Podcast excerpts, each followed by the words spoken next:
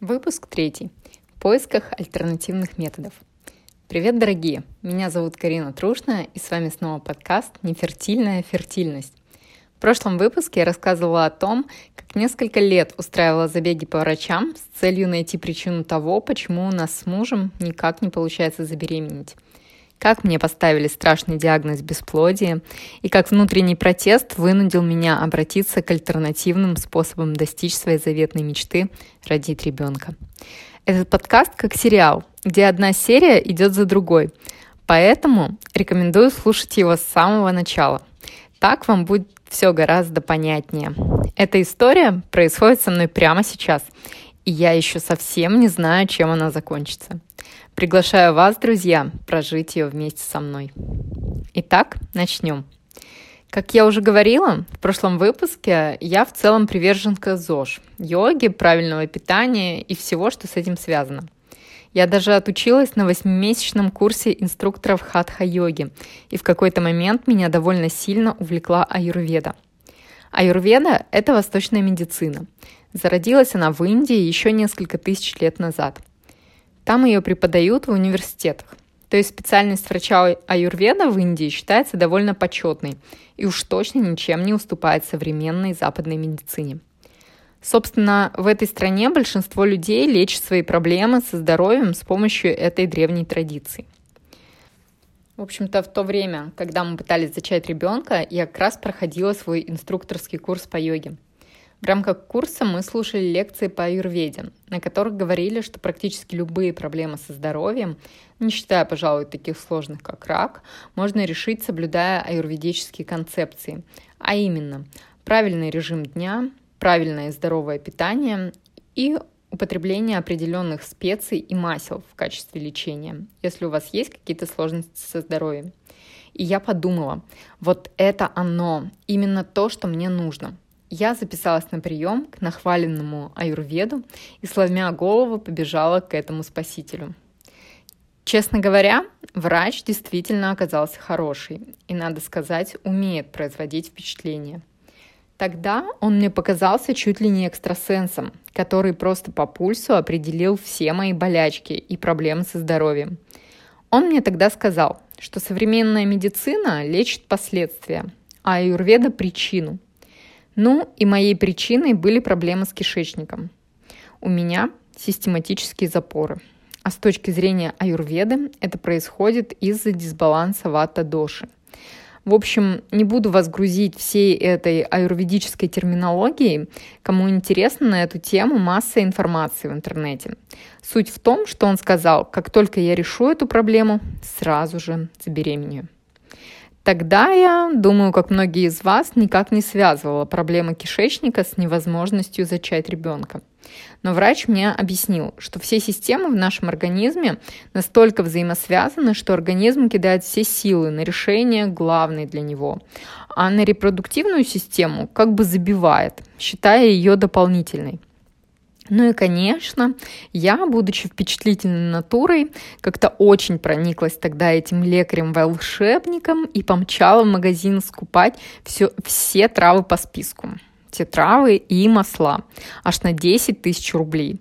Сейчас, конечно, понимаю, что у них там целый бизнес на этом построен. Но тогда там еще такая тема, что это все нужно не просто купить, так самой еще и нажарить, наварить, наготовить на чугунной сковороде, что бы вы думали. В общем, вся моя квартира была в пелене чудесного дыма. А я чувствовала себя в тот момент ведьмой, честное слово. Но ради дела, знаете ли... Ну, а затем начала пить все эти травки, муравки и масла. Не самое приятное занятие. Пропила я все это месяца два, но больше меня не хватило. С кишечником стало чуть-чуть получше, но по-женски по-прежнему ничего не менялось. Месячных и овуляции, как без гормонов, не было так и нет. В это время моя мама, зная мои проблемы, сказала, «Дочка, ты знаешь, я помню, у меня одна знакомая также мучилась похожей проблемой. Они с мужем долго не могли завести ребеночка, а потом она съездила на целебные грязи куда-то по Черногории, вернулась и тогда мгновенно забеременела. В общем, этими грязями мамуля проела весь мой мозг. Я проштудировала весь инет с его многочисленными женскими форумами и узнала, что действительно есть такой метод лечения, и для многих он оказывается супердейственным. Ну, чем черт не шутит, подумала я. Нашла санаторий в Болгарии с лечебными грязями, взяла в охапку маму, и мы поехали наслаждаться санаторно-курортным лечением. Десять дней я системно лежала в этой чудесной массе и впитывала в себя сероводородные ароматы болгарских лечебных грязей. Возможно, они действительно влияют на гормональный фон, поскольку несколько раз у меня были кровянистые выделения совершенно внеплановые. В общем, а, после 10 дней такого лечения мы вернулись домой – но менструальный цикл не наладился, долгожданная беременность не наступала. Затем как-то жизнь меня свела с одной чудесной девушкой Егиней, которая преподавала гормональную йогу для женщин. Однажды я попала на ее класс, где реальные женщины, практиковавшие этот вид йоги, рассказывали, что избавились от ряда женских проблем благодаря ей – у кого-то были полипы в яичниках, у кого-то также нарушение менструального цикла. И благодаря гормональной йоге, по их словам, все эти проблемы прошли. Полипы рассосались, менструальный цикл наладился. Чудо, подумала я, и записалась на индивидуальный курс к Елене. Так звали девушку Егиню, которая передавала эту сакральную методику. Создательница же гормональной йоги – это бразильский врач-терапевт Дина Родригес. Суть ее в определенной последовательности асан в сочетании с дыхательными упражнениями, пхастриками. Дина подошла к этой системе достаточно научно.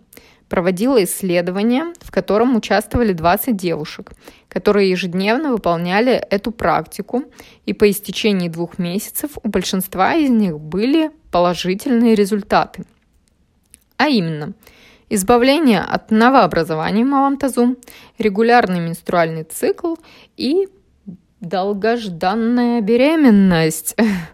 Показаниями к занятиям как раз были все мои проблемы. Аминорея, тонкий эндометрий и бесплодие. В общем, снова обратившись к всезнающему Гуглу, я проштудировала всю эту инфу в инете и подумала – это то, что мне нужно. Это мое спасение. Я освою эту практику и буду выполнять ее ежедневно. И обязательно достигну результата. Лена провела мне индивидуальный курс из пяти занятий.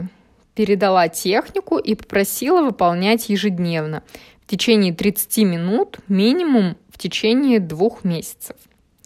По словам Дины Родригес, два месяца – это минимальный срок, после которого можно ждать результатов.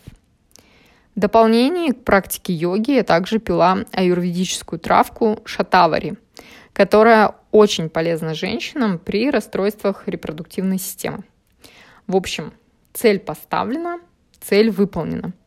Ежедневно я просыпалась и выполняла упражнения по гормональной йоге. После этого пила травы, и так продолжалось два месяца. Время шло. Спустя уже, получается, 5-6 месяцев а, аюрведа, плюс грязи, плюс йога, я пошла к своему гинекологу. Нужно было пойти именно к предыдущему врачу, чтобы посмотреть на динамику УЗИ. Произошли ли за этот период хоть какие-то изменения? Я шла с таким воодушевлением и надеждой, что сейчас врач посмотрит на УЗИ и скажет, Ого, какие результаты! Какой плотный эндометрий и шикарные фолликулы! Но вместо этого она сказала, а что вы хотите, чтобы я там увидела? Никаких изменений нет. Эндометрий 3 мм, фолликулы мелкие. Я же вам уже говорила, не теряйте время, милочка. У меня в тот момент все, что называется, упало. я лежала на этом кресле с растопыренными ногами и думала, ну неужели все это было напрасно? Неужели все мои старания в трубу? Я думала, это мой путь. Но в чем тогда он? В общем, расстроенная, с опущенными руками и головой, я поплелась домой, перебирая в голове эти бесконечные вопросы. Пришла домой и решила. А может, просто забить и отпустить? Все вокруг говорят. Вот когда я отпустила ситуацию, сразу забеременела. Ага, такие умные, как будто это так легко взять и отпустить. Но, вы знаете, я отпустила. Старалась об этом не думать. Переключилась на работу, обучение, путешествия и решила, что, видимо, не время. Так прошел еще год. В общем, как вы поняли, мои поиски альтернативных методов нетрадиционной медицины не увенчались успехом. Когда спустя год мысли подзабылись, а эмоции подутихли, я решила, что пускать все на самотек тоже нельзя. И, может быть, все-таки дать шанс этому страшному словосочетанию «эко». Ну, а об этом уже в следующей серии этого подкаста. А пока, друзья, если вам понравился этот выпуск, ставьте звездочки, пишите свои вопросы и комментарии. Для меня это правда важно и мотивирует меня готовить для вас еще больше новых и интересных выпусков. Всех нежно обнимаю, ваша Карина.